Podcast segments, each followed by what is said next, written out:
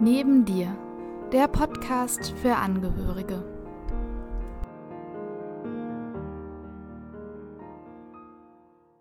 Hallo und herzlich willkommen, liebe Zuhörerinnen und Zuhörer, zu einer neuen Folge von Neben dir, in der es heute um das Thema Gruppentherapie geht. Mit dabei ist heute Andreas. Hallo Andreas. Hallo zusammen. Hi. Wir sind ein bisschen in einer ungewohnten oder unterbesetzten Besetzung. Miriam kann nämlich heute leider nicht dabei sein. Das ist aber hoffentlich die Ausnahme. Und beim nächsten Mal ist sie dann wieder mit am Start. Mit dabei sind heute auch zwei Gäste aus Köln, worüber wir uns besonders freuen, nämlich Sonja und Stefan. Hallo, ihr zwei. Hallo, schön dabei zu sein. Wir Hallo. Dann. Hallo, wir freuen uns auch riesig, dass ihr mit dabei seid. Und ich würde euch bitten, euch zu Beginn erstmal unseren Zuhörerinnen und Zuhörern vorzustellen. Sonja, würdest du starten? Gerne. Also mein Name ist Sonja, ich komme hier aus dem Köln, wie du schon gesagt hast, und betreue die Plattform äh, gruppenplatz.de, eine Plattform, wo man Gruppenpsychotherapie darüber finden kann. Ich selbst bin keine Psychotherapeutin, Ergotherapeutin und habe nochmal Betriebswirtschaft studiert und komme quasi nicht aus dem psychotherapeutischen Bereich, aber bin dann für die Prozesse und äh, Organisation quasi verantwortlich auf der Plattform. Mhm, auch ganz wichtig und da werden wir auch nachher noch genauer eingehen, was sich dahinter versteckt und wie man dieses wunderbare Angebot nutzen kann. Also vielen Dank und schön, dass du da bist, Sonja. Und äh, noch mit dabei ist heute Stefan. Hallo Stefan, würdest du dich auch unseren Zuhörerinnen und Zuhörern vorstellen? Ja, sehr gerne. Mein Name ist Stefan Hofele. Ich äh, komme nicht aus Köln, ich komme aus dem Schwäbischen, aber bin seit einigen Jahren in Köln und bin psychologischer Psychotherapeut, niedergelassen ähm, in Köln-Neu-Ehrenfeld in einer eigenen Praxis und mache vor allem, also überwiegend Gruppentherapien und ähm, das jetzt schon seit fast zehn Jahren. Ähm, da habe ich also angefangen, in einer Klinik das erste Mal Gruppen zu leiten und da ist der Funke übergesprungen und ich mache diese Arbeit sehr, sehr gerne, ähm, weil Gruppenarbeit ganz inspirierend ist und ähm, da ganz viel passiert. Super, und da, auch da sind wir gespannt, äh, was du uns alles berichten wirst zu dem Thema. Vielen Dank dir und ähm, wir freuen uns auch, dass du da bist.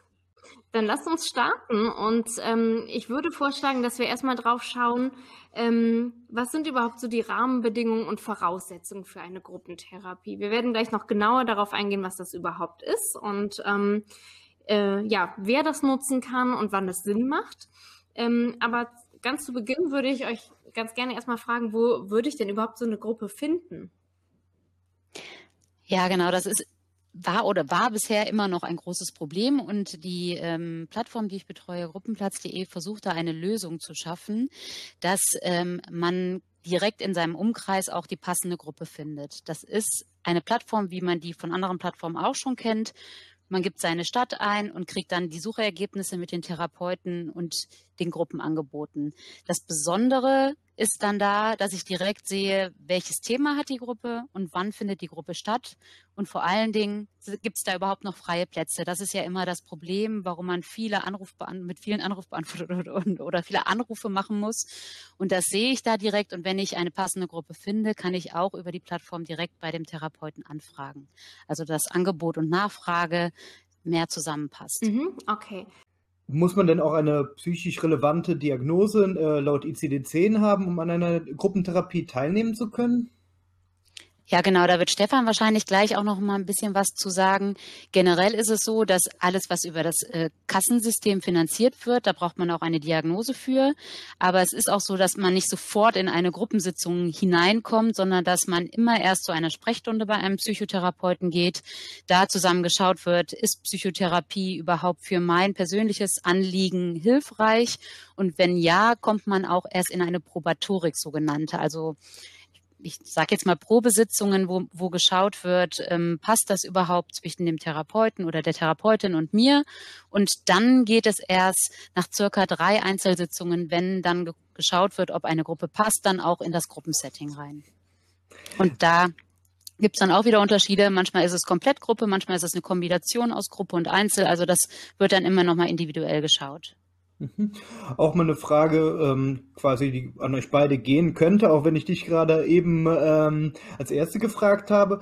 Ähm, hört sich ja so an, als müsste man erstmal Zu äh, den Zugang zu einer Einzeltherapie bekommen, äh, in der man sich näher äh, kennenlernt in der Probatorik, ähm, um dann in eine etwaige Gruppentherapie oder eine Kombination aus beidem übergeleitet zu werden. Ähm, ist das so, weil eine der, ähm, oder habe ich das richtig verstanden, weil eine der Haupt ähm, Hauptvorteile wird ja immer genannt, dass durch Gruppentherapien auch die Wartezeiten auf einen Therapieplatz verringert werden können. Ja, das ist schon richtig. Ähm, also es ist nicht so, dass wir eine ähm, komplette Einzeltherapie oder einen Einzeltherapieplatz äh, erstmal, äh, dass der benötigt wird, sondern die Sprechstundentermine, das sind äh, drei Termine maximal und dann kommen zwei probatorische Termine.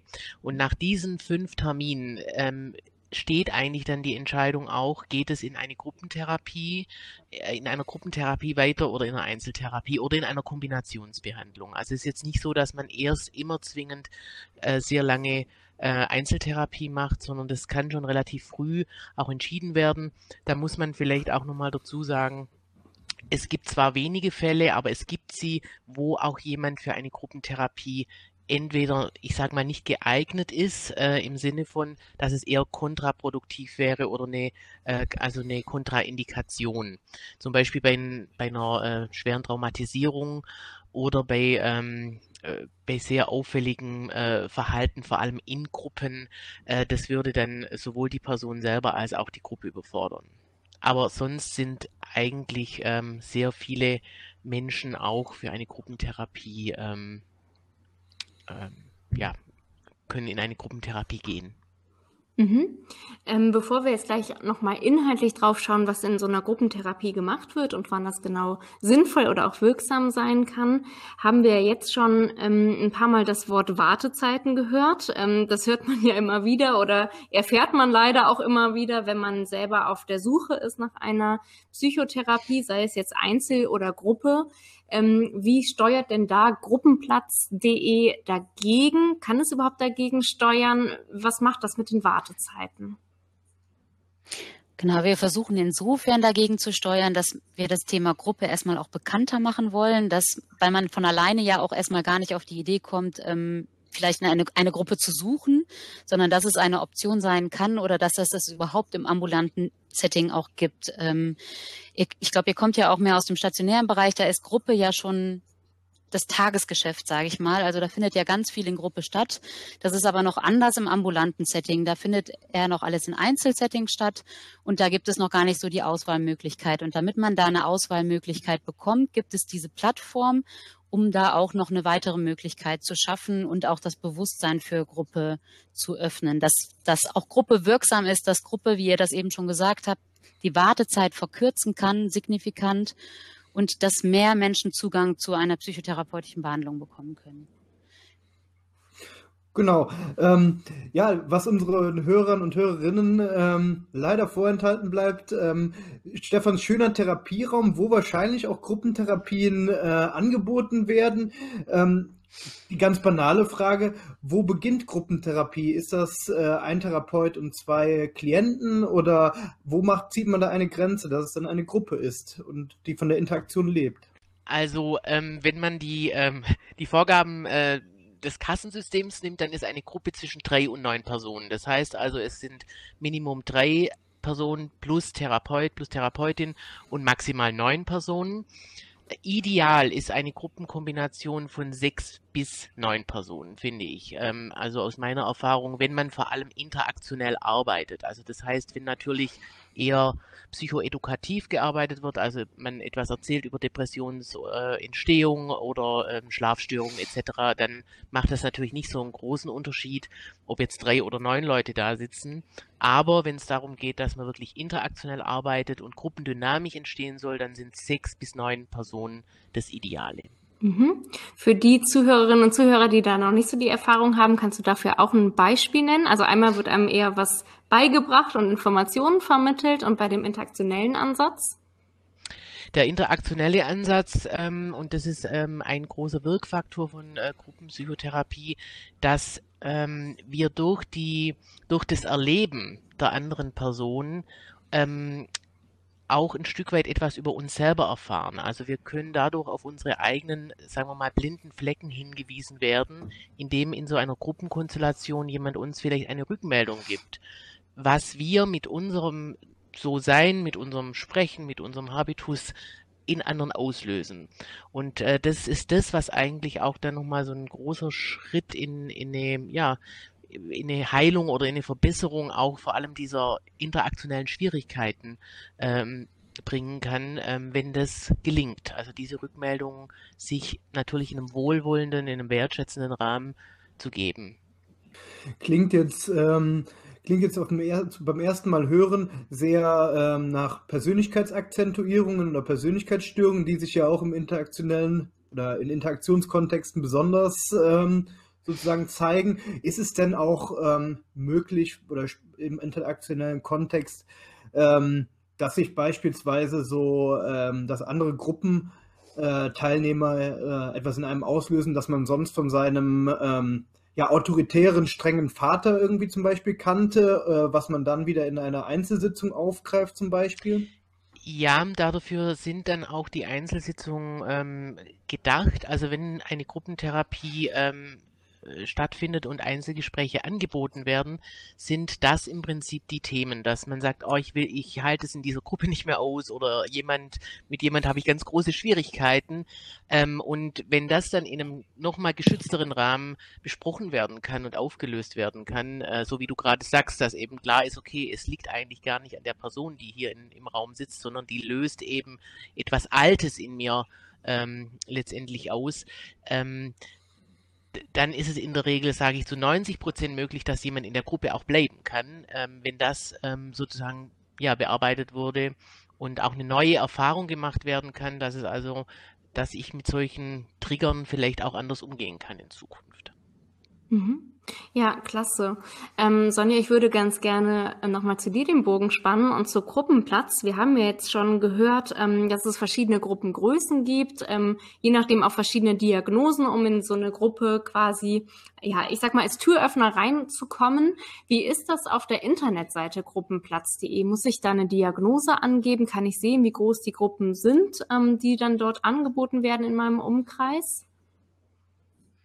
Ähm, genau, also man gibt erstmal den Umkreis, also die Stadt oder die Postleitzahl an, bekommt dann Suchergebnisse und kann dann wie auf anderen Webseiten auch einen Filter setzen. Also suche ich eine Selbstzahlergruppe, suche ich eine äh, Gruppe über das Kassensystem und man kann auch schon nach verschiedenen Themen sortieren, muss man aber nicht. Also man kann damit die Ergebnisse einfach nochmal reduzieren und das Passendste für sich herausfiltern, ähm, muss, muss die aber nicht nutzen. Es gibt auch ganz viele gemischte Gruppen und dann wird zusammen mit dem Psychotherapeuten oder der Psychotherapeutin geschaut, passt das in die Gruppe und äh, oder es muss vielleicht die Suche weitergehen zu einem anderen Psychotherapeuten oder Psychotherapeutin.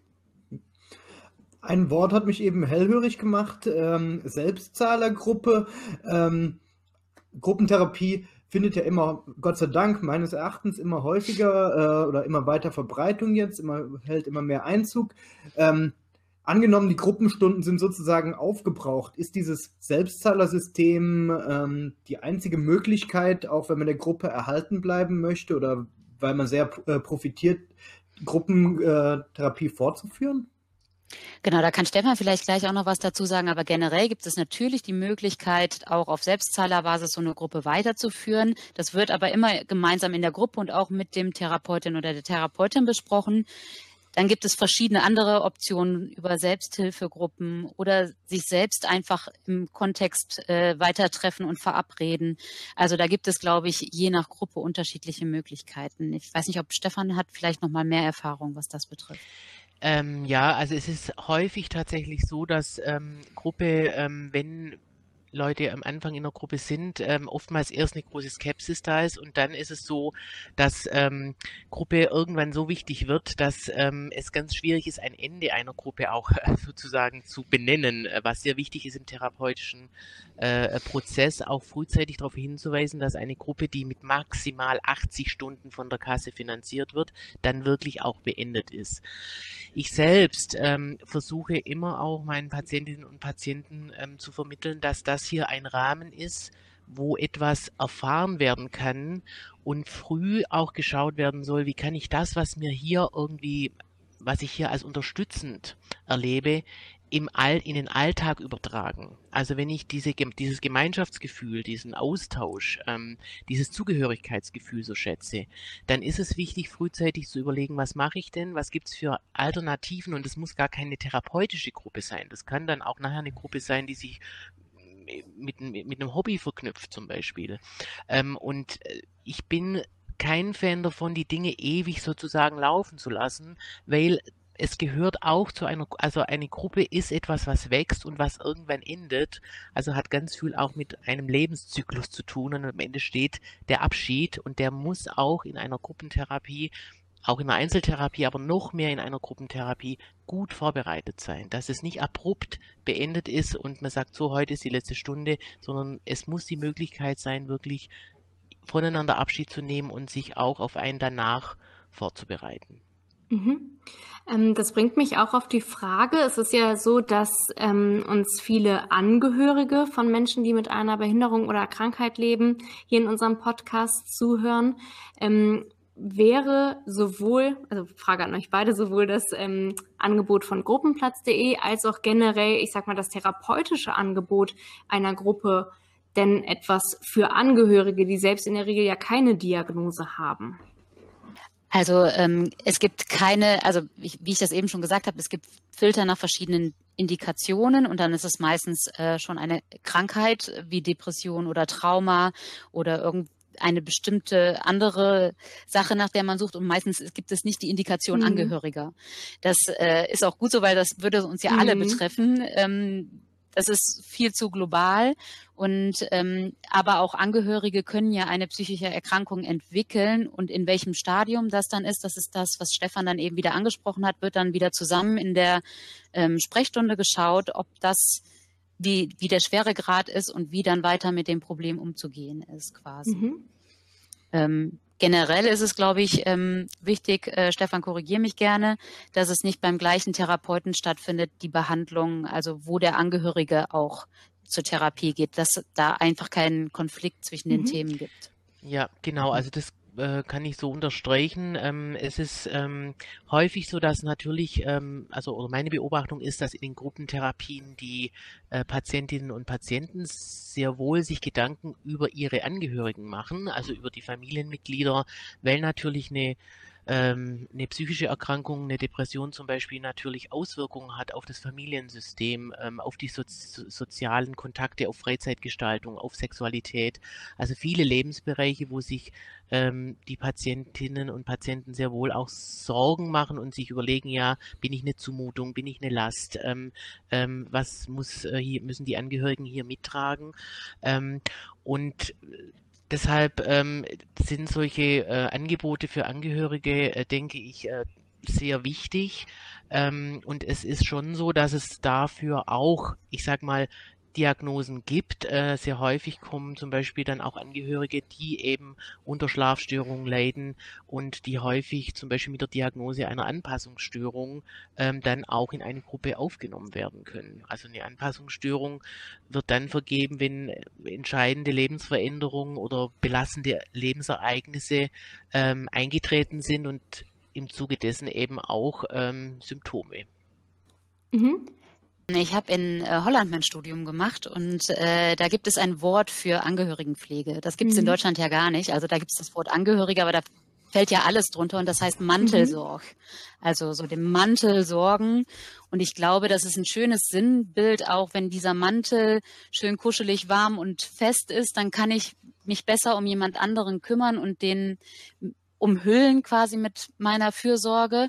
Aber wenn mein eigenes wenn mein eigener Mantel ganz, ganz dünn ist und ich kann den nicht da drum schlagen, also die Selbstfürsorge steht ja, das kommt ja auch in vielen Folgen von euch vor, dass das ein wichtiges Thema ist. Und das fällt, glaube ich, auch wieder dann damit in den Komplex rein, dass man auch schauen muss, wann ist der Zeitpunkt, wo ich auch mhm. Unterstützung brauche. Absolut, das Wort kannte ich noch nicht, das werde ich mir merken.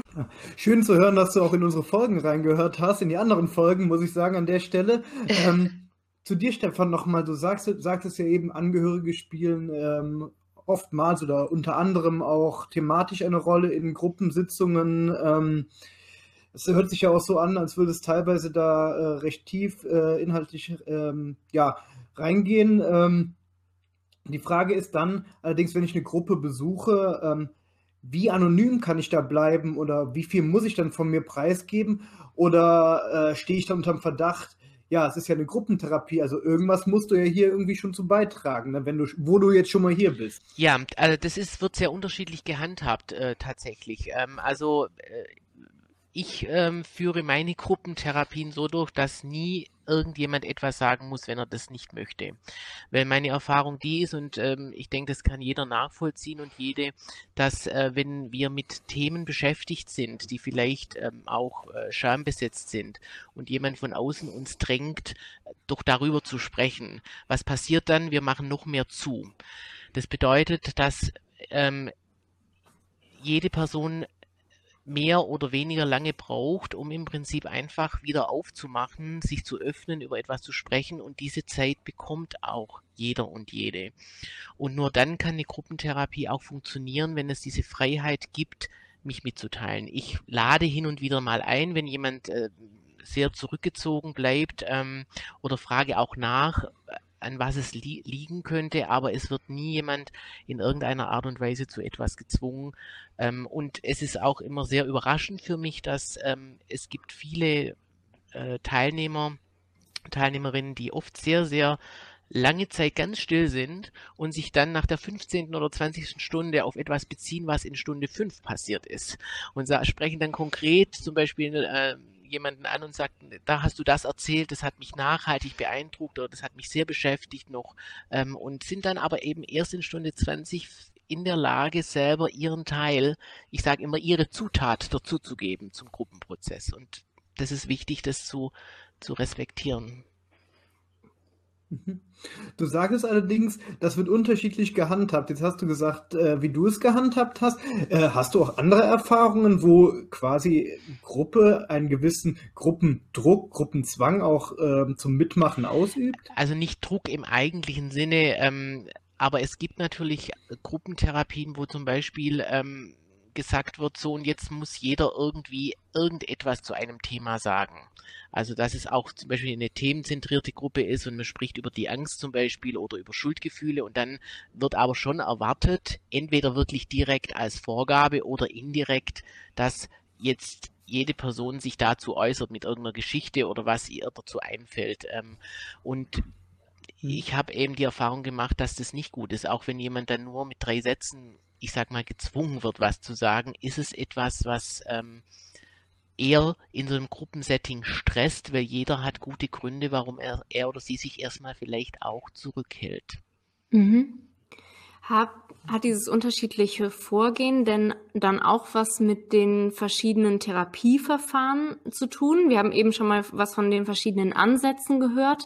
Ähm, du selber gehst ja, soweit ich weiß, einem tiefen psychologischen Ansatz nach. Was gibt es da ja. noch und wie wirkt sich das wiederum auf die Gruppentherapien aus? Es gibt ähm, im, also im kassenzugelassenen System sozusagen drei Richtlinienverfahren. Äh, das ist die ähm, Verhaltenstherapie, die eher lerntheoretisch, kognitiv orientiert arbeitet, aber auch mit einem äh, Spektrum von, ich sag mal, sehr klassisch verhaltenstherapeutisch bis hin zu auch ähm, sehr dynamisch.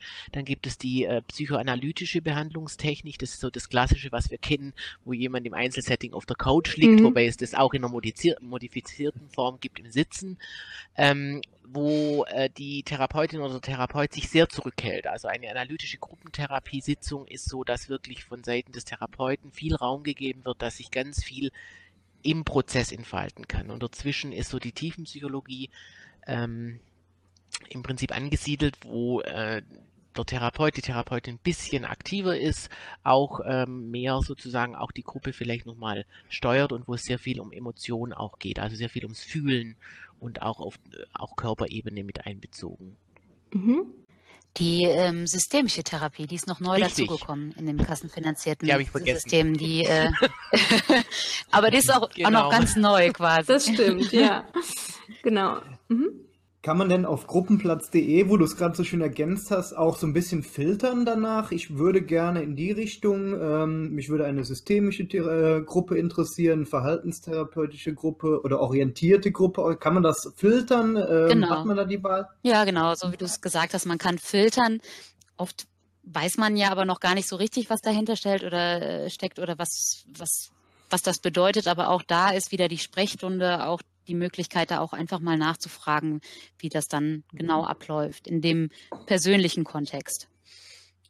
Also ich stelle mir das ja jetzt so vor als, äh, als Laie, dass äh, Psychotherapeuten auch euch dann informieren über äh, bestehende Gruppen oder wie rum ist das ähm, der Ablauf? Fragt ihr an, bieten, äh, können Gruppentherapeuten inserieren, äh, dass sie Gruppen anbieten? Genau, wir gehen halt, das ist genau der Schritt, den wir weitergehen als andere Plattformen. Jeder Therapeut oder jede Therapeutin verwaltet seinen Account selbst. Das heißt, das ist wie ein digitaler Anrufbeantworter oder ein moderner Anrufbeantworter, nenne ich es mal gerne.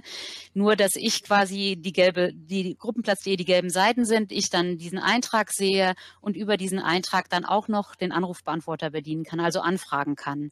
Und das dann alles nochmal sicherer, weil wenn ich als äh, Psychotherapeutin ähm, den Anrufbeantworter abhöre, muss ich mir alles nochmal mitschreiben. Wenn ich die digitale Anfrage bekomme, ist es auch von der Organisation her einfacher, weil ich dann die Daten direkt vor Ort habe und damit weiterarbeiten kann.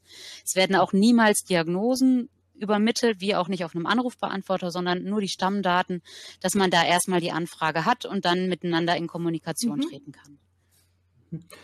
Und nochmal den Bogen dann zurückzuspannen zu den unterschiedlichen Therapierichtungen, äh, wo ich eigentlich inhaltlich herkam. Ähm, Gibt es ein Therapieverfahren, was sich da besonders rege zeigt, was äh, besonders aktiv teilnimmt, was besonders nachgefragt wird? Ähm, wie ist deine Erfahrung da? Ähm, ich kann das ehrlicherweise nicht sagen. Ich weiß nicht, Stefan, wie deine Erfahrungen da sind. Ähm, ich glaube, das ist.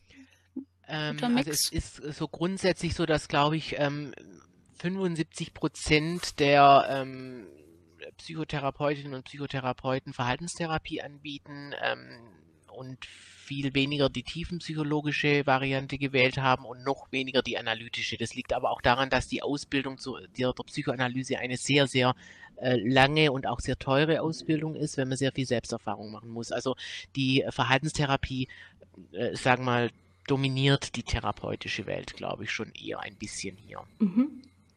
Und wenn man jetzt auch noch mal schaut, dass es ja ähm, oft weniger Plätze gibt, als vielleicht der Bedarf da ist und dadurch auch diese langen Wartezeiten, über die wir eben schon gesprochen haben, hätte ich denn überhaupt den Luxus, sag ich mal, mir auszuwählen, welches Verfahren ich gerne hätte, oder muss ich quasi den Platz nehmen, der gerade frei ist?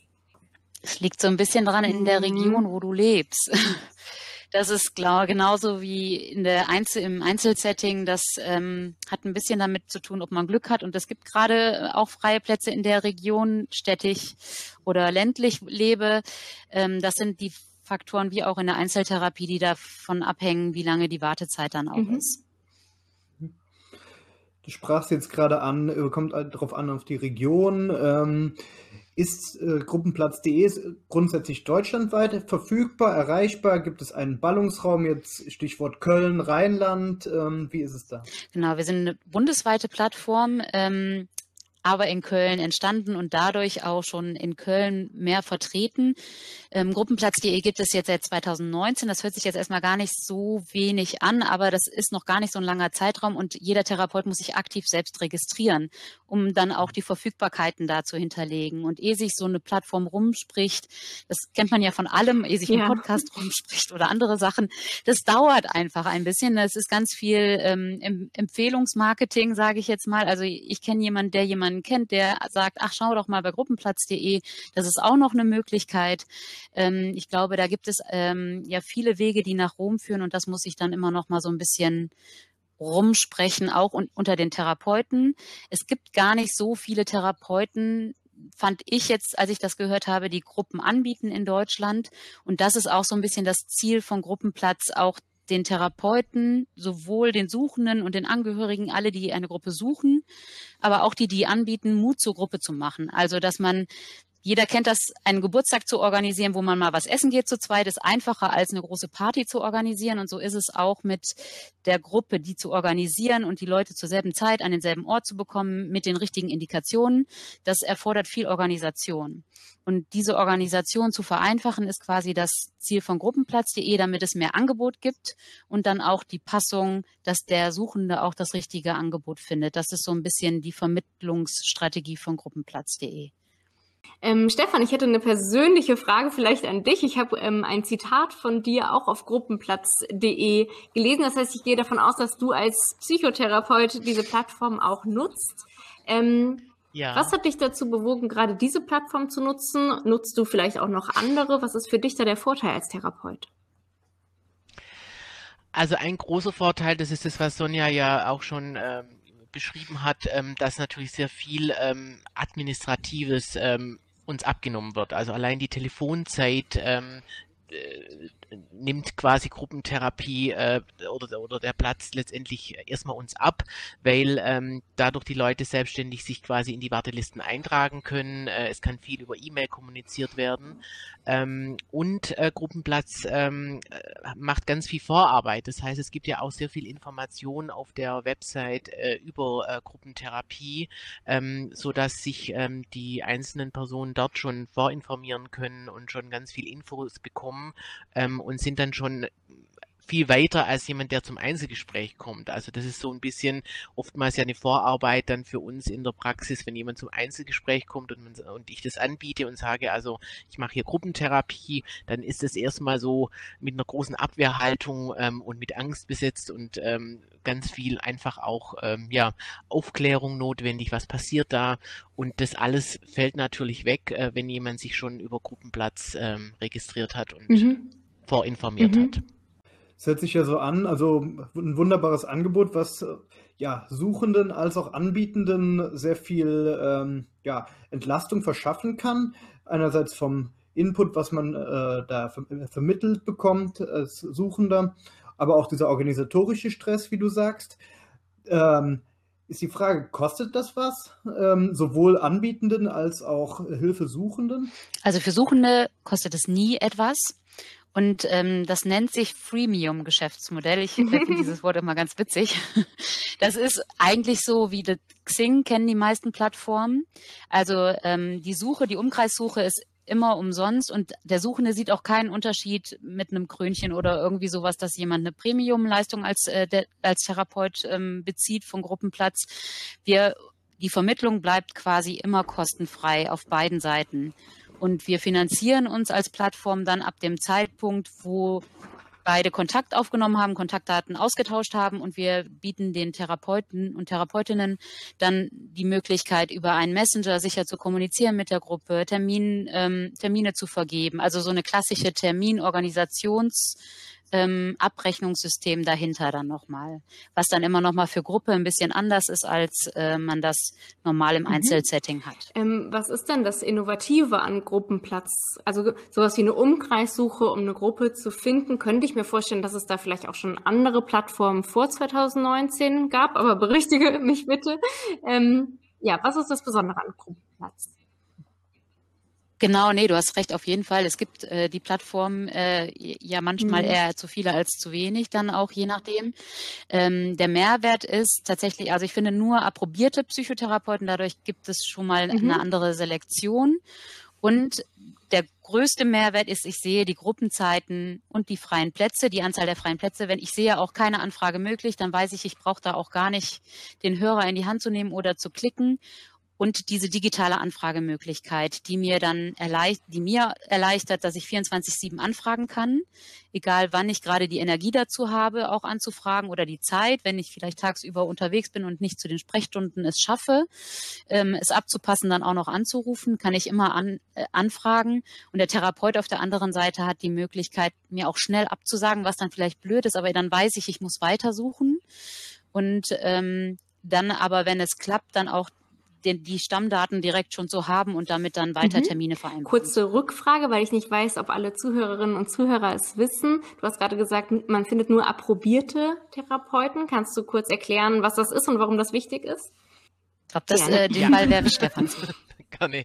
Ähm, also die, äh, also approbierte Psychotherapeuten heißt, dass es ähm, Therapeutinnen und Therapeuten sind, die sozusagen die äh, staatliche Approbationsprüfung abgelegt haben. Ähm, es gibt ja auch andere ähm, äh, sozusagen Therape Therapeuten, ähm, was jetzt nicht heißt, dass sie schlechtere Arbeit machen, aber die sind einfach nicht approbiert. Sie haben äh, einen anderen Werdegang, also zum Beispiel die Psychotherapeuten nach dem Heilpraktikergesetz.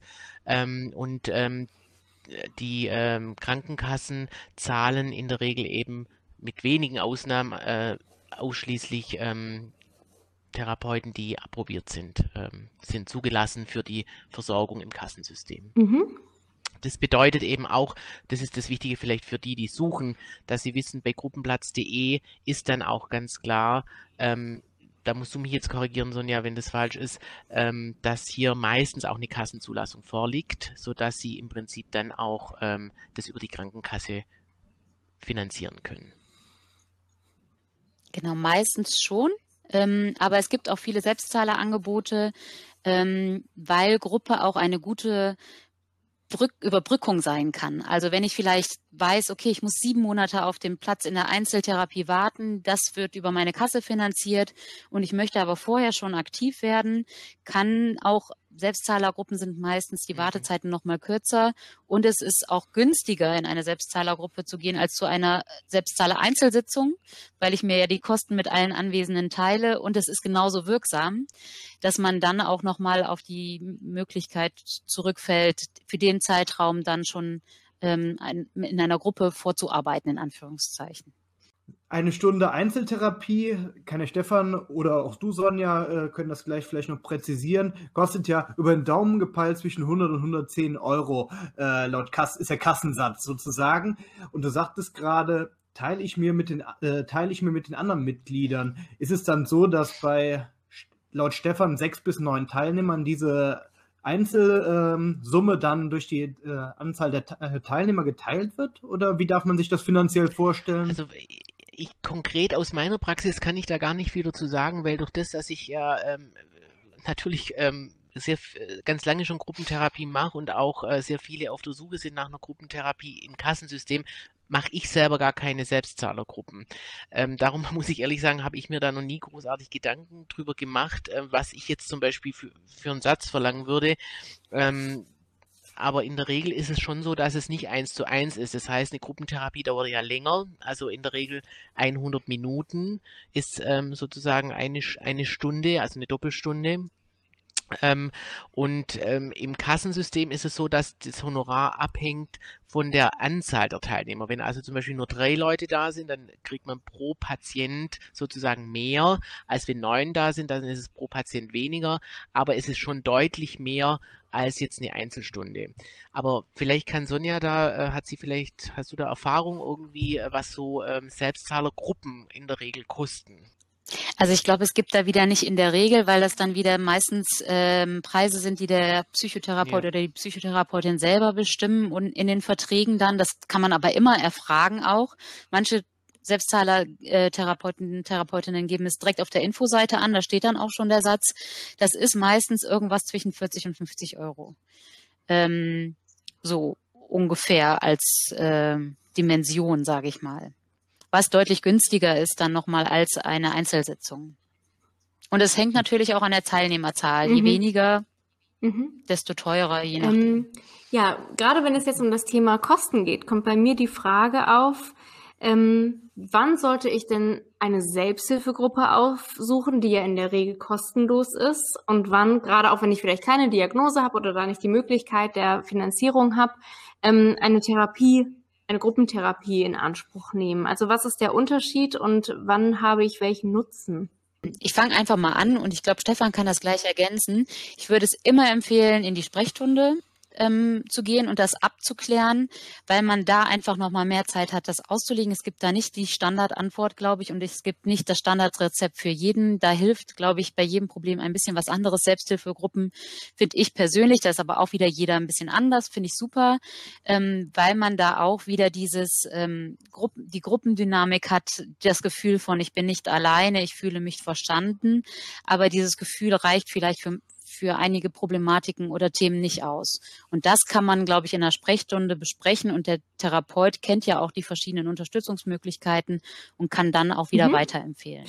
Genau. Stefan, hast du ja, dann noch also was die, zu ergänzen? Also grundsätzlich ist es ja so, Selbsthilfegruppen sind immer ohne, eine, in der Regel ohne eine therapeutische Leitung. Also es gibt manchmal dann jemand, der so ein bisschen die Verantwortung übernimmt, dass es so im Prinzip einfach organisatorisch läuft, aber in der Regel sind es keine äh, Therapeuten, die das irgendwie leiten, eben im Gegensatz zu einer äh, Gruppenpsychotherapie.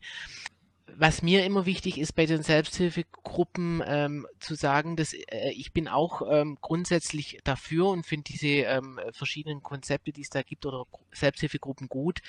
Allerdings muss man auch aufpassen, weil manchmal ist es so, dass ähm, so eine Eigendynamik sich entwickelt ähm, bei Selbsthilfegruppen, dass sozusagen, wenn es mir besser geht, ja, ähm, ich ja die Gruppe eigentlich nicht mehr bräuchte. Das gilt vor allem zum Beispiel auch, wenn es um äh, so Suchtgruppen geht. Also wenn ich dann äh, sozusagen äh, ja abstinent bin und vielleicht auch schon ganz lange Zeit jetzt irgendwie nicht mehr mit äh, mit Sucht zu tun hatte, dann habe ich so ein bisschen ja ähm, die Legitimation vielleicht verloren. Zumindest denken das viele und ähm, dann gibt es manchmal eine unbewusste Dynamik, dass ich sozusagen in ähm, einer Problematik drin bleibe, dass ich in dieser Gruppe bleiben kann. Und das muss man immer irgendwie auch begleitend ähm, ja mit auf dem Schirm haben. Ähm, also dass man einfach immer auch wieder überprüft, warum gehe ich denn auch noch in diese Gruppe? Also geht es da einfach darum, dass es schon so ein bisschen einfach ein Freundeskreis geworden ist oder gehe ich da noch hin, wirklich ähm, um in einer bestimmten Sache eine Unterstützung zu erfahren. Aber grundsätzlich halte ich Selbsthilfegruppen für eine tolle Ergänzung, ähm, auch eben zu einer äh, Gruppenpsychotherapie. Mhm. Ja, ähm, jetzt haben wir in unseren letzten Folgen ähm, sehr gegen das Image des Stuhlkreises gekämpft bei den Selbsthilfegruppen. Und ähm, deshalb würde mich jetzt interessieren, wie sähe denn so eine klassische Gruppentherapie, zumindest mal bei dir, wir haben ja schon gehört, es gibt verschiedene Ansätze und Methoden. Aber Stefan, wenn ich jetzt zu dir in die Praxis käme zu einer Gruppentherapie, was erwartet mich da? Also auf jeden Fall auch ein Stuhlkreis. okay. das, da kommen wir nicht mhm. drum rum. Ähm, also ähm, ja, es ist so, dass äh, die die tiefenpsychologische ähm, Therapieform ähm, eben vor allem auch ähm, das Emotionale ja sehr betont. Das heißt, äh, das Setting, also vielleicht erstmal kurz zum Setting, wir sitzen dann schon in einem äh, Stuhlkreis und ähm, es ist so, dass dann jemand ähm, meistens mit einem Thema beginnt. Also ich frage dann, wer hat heute etwas dabei? Also die Frage, was beschäftigt gerade? Es muss nichts Großes mhm. sein und in der Regel ist es dann so, dass ein, zwei Leute ähm, etwas äh, dabei haben. Das kann was sein, was aus der letzten Stunde noch nachgeklungen hat, was dann erst noch gearbeitet hat.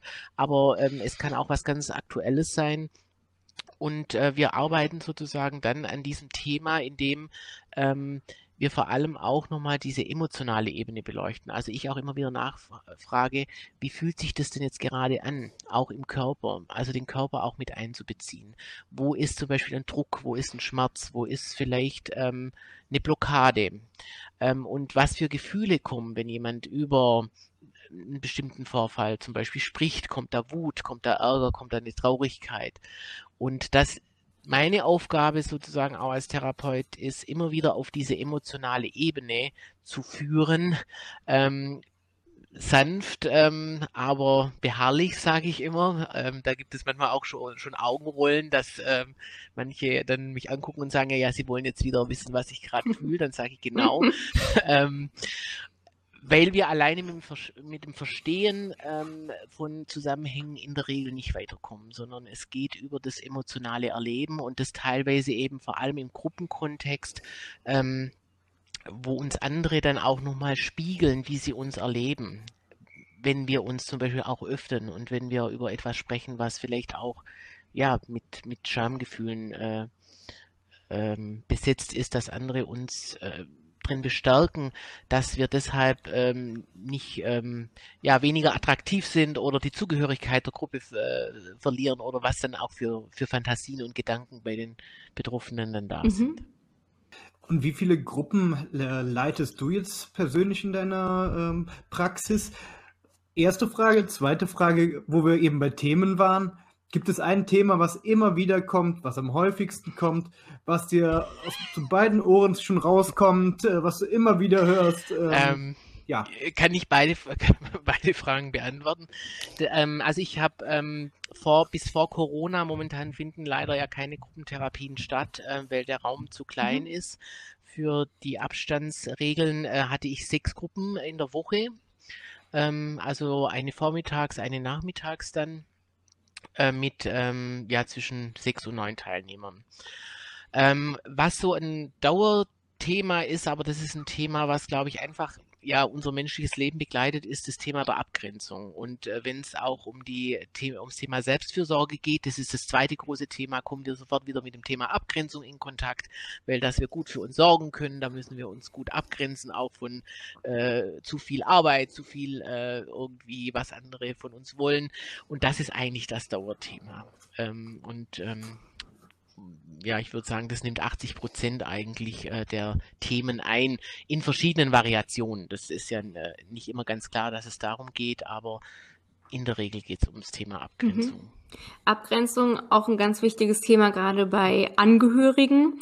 Ähm, mich würde noch interessieren, wie ist das, ähm, wie kann man, das geht vielleicht die Frage auch an euch beide, denke ich gerade, ähm, wie können wir diese Hemmschwelle ein bisschen runtersetzen, sich ähm, auch Angebote zu suchen, die mir dabei helfen, mich abzugrenzen und ähm, für mich selber zu sorgen. Also ähm, bietet gruppenplatz.de da Informationen auch zu dem Thema inhaltlich. Frage an dich, Sonja, und ähm, Frage an dich, Stefan. Wie können wir die Hemmschwelle da ein bisschen runtersetzen, mir diese Hilfe auch zu holen, die ich brauche? Hm, also das ist, glaube ich, immer was, was einen ähm, beschäftigt, mhm. ne, weil auch jeder denkt so, nee, Gruppe, also ich glaube, das ist jetzt nichts für mich. Das ist ja mein persönliches Thema. Das ist, glaube ich, so in uns allen drin, dass wir denken, wir haben eigene Probleme und die sind sehr, sehr individuell. Ich glaube, die Probleme sind gar nicht so individuell manchmal, wie wir das denken, weil viele die haben, ne? so wie Stefan das gerade gesagt hat, mit der Abgrenzung das Thema. Das ist, was man in vielen Bereichen immer wieder wiederkommt. Es gibt ein schönes Zitat, wie ich finde, das hat Iving Yalom, das ist ein Gruppenpsychotherapeut, gesagt. Je besser wir uns selber kennen, desto besser wird unser Leben. Und das ist, glaube ich, für alle Lebensbereiche wichtig. Ob ich Angehöriger bin, ob ich äh, Mutter bin, ob ich äh, Freundin bin. Das ist, ähm, das ist wichtig, dass ich mich selber gut kenne. Und wir sind soziale Wesen und wir entwickeln uns im sozialen System. Das heißt, in Familien, in Vereinen, im Kollegium, in Podcasts. Also wir, wir sind immer in einer Gruppe auch dazugehörig. Ich glaube, wir können nicht existieren ohne, mhm. ohne Zugehörigkeit auch und ohne Austausch miteinander. Und darum ist das, glaube ich, so wichtig, dass auch ähm, nicht nur abgrenzen, sondern auch zulassen können ähm, von persönlichen Kontakten, von Austausch. Und es ist nicht immer belastend, wenn ich Probleme von anderen höre, sondern es, ich kann mich auch dadurch verstanden fühlen, weil es ein Gefühl von, ach so, du hast das Problem auch auch auslöst. Und wie bist du damit umgegangen? Und da muss ich dasselbe nicht noch einmal durchleben vielleicht und kann schon von den mhm. Lösungsstrategien okay. von anderen profitieren. Stefan, Stichwort zulassen können. Was ist da der Türöffner deiner Meinung nach? Ähm, also ich äh, erlebe Gruppe immer auch ne, als eine große Kraftquelle. Ähm, und zwar deshalb, weil ähm, zum einen ein gemeinsames Thema in der Regel da ist. Das, und das ist das, was ja die Zugehörigkeit schon äh, sehr unterstützt, ähm, dass es ein gemeinsames, ein gemeinsamer Grund ist, warum man letztendlich ähm, äh, zusammenkommt. Ähm, und ich würde das jetzt mal ganz pragmatisch äh, allen empfehlen, es auszuprobieren. Also Schaden tut's in der Regel ähm, auf gar keinen Fall. Es kann sein, dass wirklich mal jemand dabei ist und sagt, also ich, ja, Gruppensetting ist nichts für mich, das gibt es. Ähm, aber sich letztendlich dann ähm, darauf einzulassen und zu sagen, ich mache da etwas für mich, um vielleicht auch, ähm, wie soll ich das formulieren, wenn jemand mit einem, mit jemandem zusammenlebt, der zum Beispiel in einer, in einer ja, schweren oder mittelgradigen depressiven Phase ist, dann ist ähm, die Person auch als Gegenüber ja nicht ähm, ausreichend präsent in der Regel, mit sich selbst beschäftigt, ähm, äh, möchte sich viel zurückziehen, braucht vielleicht viel Ruhe, um und um hier ähm, ein, ein Setting zu haben, wo ich mich, wie das Sonja sagte, schon austauschen kann, ähm, mich zugehörig fühle, nicht äh, erstmal erklären muss, warum es mir zu Hause gerade so schlecht geht oder warum Dinge schwierig sind, sondern wo andere da sind, die sagen, ja, genau, das äh, genau so fühlt sich das an. Vielleicht ähm, mir diese Unterstützung dazu holen, das erleichtert einfach auch und ähm, macht äh, die Sache nicht jetzt schnell anders, aber ich gehe vielleicht mit einem anderen Gefühl dann wieder nach Hause in die eigenen äh, vier, vier mhm. Wände. Und um das jetzt mal weiterzudenken, wenn ich wieder in die eigenen vier Wände gehe, wie sollte ich denn da mit dieser Thematik umgehen? Also erzähle ich meinem Angehörigen, wegen dem ich mir vielleicht die Unterstützung hole, ähm, jetzt mal überspitzt gesagt, würde ich dem sagen, dass ich die Gruppentherapie in Anspruch nehme? Eher nicht, um ihn zu schonen? Ähm, ich würde darüber sprechen. Ich denke, das ist ja ganz wichtig, da viel drüber zu kommunizieren, auch äh, während ähm, ja, in so einer Erkrankung. Ähm, äh, ich denke, die Frage ist, wie mhm. ich es formuliere. also äh, äh, Menschen in einer Depression zum Beispiel sind ja durchaus auch in ihrem Selbstwerterleben ähm, nicht so stabil oder fühlen sich oft schuldig, ähm, schämen sich auch, dass sie momentan ausfallen, nicht arbeiten können, kein guter Familienvater, keine Familienmutter irgendwie hier äh, gut sein können. Ähm, und das im Prinzip zu besprechen und zu sagen, ich hole mir hier Hilfe, ähm, äh, damit ich äh, im Prinzip einfach auch mit der Situation Situation hier vielleicht klarer umgehen kann, besser umgehen kann, ähm, denke ich, ist auch eine Unterstützung und eine Entlastung sogar für äh, die Betroffenen, äh, dass die merken, okay, ich muss mich vielleicht gar nicht so jetzt zusammenreißen, sondern ähm, ich merke, mein Partner, meine Partnerin sorgt gut für sich, indem sie im Prinzip das versucht, also irgendwo in einer Gruppe zu besprechen und sich dadurch ähm, Unterstützung zu holen. Was natürlich nicht gut ist zu sagen, also du hast mich krank gemacht und deshalb bin ich jetzt in einer, äh, muss ich in eine Gruppentherapie. Ähm, das würde wahrscheinlich eher dazu führen, dass jemand sich dann noch ähm, ja, schuldiger fühlt oder vielleicht noch mehr unter Druck gerät, sich noch mehr zurückzieht. Mhm. Ja. Okay, und wenn ich den Schritt gewagt habe und äh, mich als Angehöriger für eine Gruppentherapie entschieden habe, wie ist das denn dann? Sitzen da Menschen, ähm, die mit ähnlichen Krankheitsbildern zu tun haben. Das heißt, hast du zum Beispiel eine Gruppe von Angehörigen von Menschen mit Demenz beispielsweise, um mal eine Diagnose zu nennen, ähm, mit denen ich mich dann austauschen kann oder wie ist das? Nee, das ist eher so, dass ähm, die, ähm, die Krankheit der, ähm, also in dem Fall der Betroffenen, äh, zweitrangig ist, weil ähm, wir immer erstmal schauen, was ist eigentlich das, was ähm, momentan die Schwierigkeit bereitet. Und die Schwierigkeit bereitet ja, dass ähm, jemand durch, äh, durch eine Erkrankung, welche auch immer, momentan vielleicht mehr Unterstützung braucht und selbst weniger geben kann in der Familie, in der äh, Partnerschaft und dadurch letztendlich oftmals ein Ungleichgewicht entsteht und äh, jemand eben viel mehr an Verantwortung und an äh, ja, äh, ja, Verantwortung eben übernehmen muss. Und das ist das, was ja die Angehörigen dann letztendlich auch belastet. Und darum ist es erstmal sekundär, ähm, ob es jetzt ähm, Demenzerkrankung ist, eine Depression oder aber auch eine ähm, ganz andere Erkrankung. Mhm. Okay. Ähm, das bringt mich noch zu der Frage, die wir zwischendurch immer mal wieder angeschnitten haben, aber vielleicht noch nicht ähm, ja, so selbst die Frage an sich beantwortet haben. Gibt es Studien oder generell Erkenntnisse zum Thema Wirksamkeit von Gruppentherapie? Ja, gibt es. Es gibt noch wenig Forschung, muss man dazu sagen, aber die Forschung, die es gibt, belegt quasi, dass Gruppe wirksam ist wie Einzeltherapie, aber auch noch andere Wirkfaktoren, wie das, was wir gerade schon mal mehrfach besprochen haben, diese Gruppendynamik und Gruppenkohäsion nennt man das, diesen Gruppenzusammenhalt. Ähm, das hat nur die Gruppe als Wirkmechanismus. Das hat man halt im Einzelsetting nicht. Da kann man zum Beispiel das, was Stefan eben erzählt hat, so übende Sachen mal aus sich herauskommen in einem geschützten Rahmen oder vielleicht sich auch mal zurücknehmen in einem geschützten Rahmen, sowas zu üben. Das ist dann in der Gruppe auch immer noch mal was, was man gegenüber dem Einzelsetting als Vorteil hat, dass man das da mhm. sich direkt auch ein bisschen ausprobieren kann. Und viele Gruppenangebote, also in Person, fallen ja jetzt durch die Corona-Pandemie auch weg. Dementsprechend all diese äh, wertvollen und stärkenden Faktoren.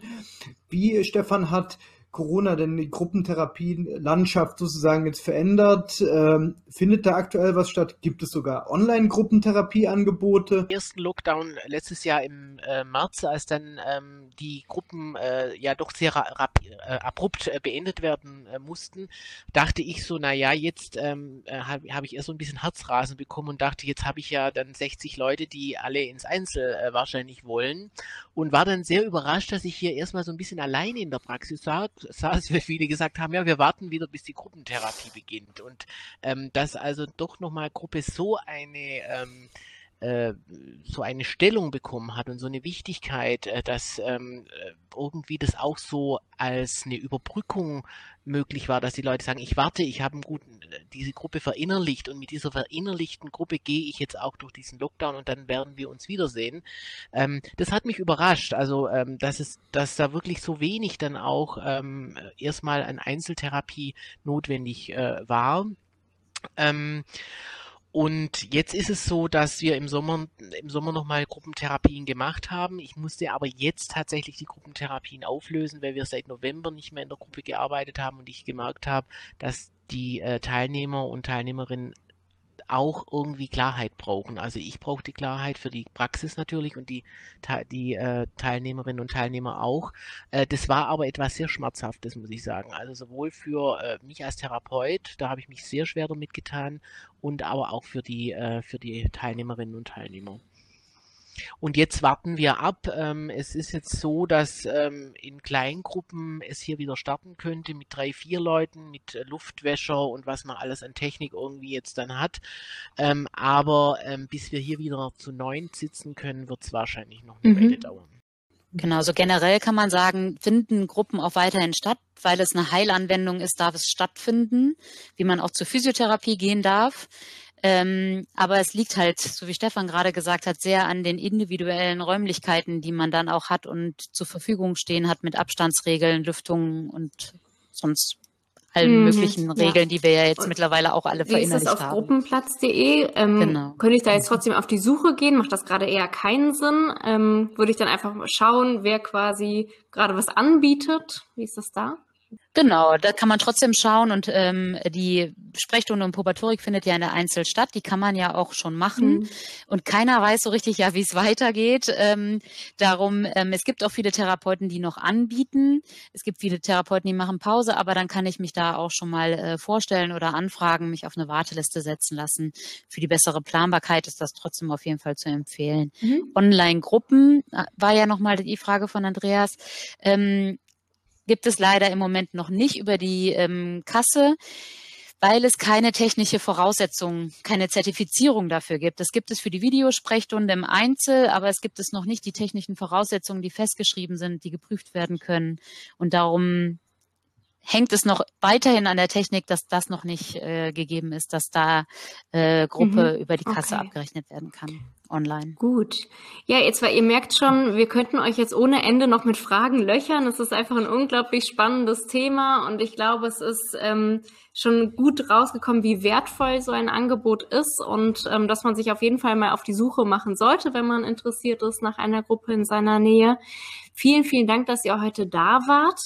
Ähm, abschließende Frage an euch. Was möchtet ihr unseren Zuhörerinnen und Zuhörern noch mit auf den Weg geben. All das, was uns im Alltag sozusagen manchmal Schwierigkeiten bereitet, ja, im Zwischenmenschlichen oder auch mit uns selber, wird in diesem Mikrokosmos der Gruppentherapie, wo neun Leute zusammensitzen, irgendwann erlebbar. Das heißt, irgendjemand sagt irgendetwas und dann ist dieses Thema in der Gruppe. Und dann können wir es angucken, dann können wir quasi damit arbeiten, dann können wir schauen, und was gibt es für Alternativen und wo kommt es her und ist diese Angst heute denn noch berechtigt und, und, und. Und da, das ist das als Bild, was ich gern äh, mitgeben möchte, ähm, dass das ein Erfahrungsraum ist, der sich aufmacht, wo man auch erstmal gar nichts tun muss, sondern nur sich sozusagen in den Stuhlkreis sitzen und abwarten, was passiert. Und dann passiert in der Regel wirklich ganz, ganz, ganz viel. Okay, das klingt sehr spannend. Herzlichen Dank euch beiden, dass ihr heute mit dabei wart und uns diesen wertvollen Einblick gewährt habt. Ich glaube, ganz viele Zuhörerinnen und Zuhörer sind neugierig geworden. Das hoffe ich zumindest. Wie gesagt, wir werden noch Informationen mit in die Podcast-Beschreibung auch äh, packen, dass man da auf jeden Fall auch nochmal fündig wird. Ja, und ansonsten vielen, vielen Dank. Dankeschön. Vielen, vielen Dank für das Gespräch. So, liebe Hörerinnen und Hörer. Das war es mal wieder mit einer neuen Folge von Neben dir, der Podcast für Angehörige. Wenn du auch abseits unserer Episoden mit uns in Kontakt bleiben möchtest, stehen dir verschiedene Möglichkeiten zur Verfügung. Auf Facebook sind wir unter Neben dir, minus der Podcast für Angehörige zu finden. Auf Instagram findest du uns unter neben dir.podcast oder du kannst uns einfach bequem eine Nachricht per Mail schreiben an neben dir at outlook.de. Wir arbeiten komplett ehrenamtlich und unentgeltlich in unserem Projekt. Helfen kannst du uns dennoch ganz einfach, indem du neben dir bekannter machst. Also wenn dir die Idee und unsere Umsetzung gefallen, like und teile unsere Social Media Beiträge und rück unseren Podcast mit einer saftigen 5-Sterne-Bewertung überall wo es Podcasts gibt ins Rampenlicht. Zur musikalischen Untermalung unseres Podcasts haben wir die Musik von Kevin MacLeod verwendet und zur technischen Umsetzung haben wir uns der NKFM App bedient.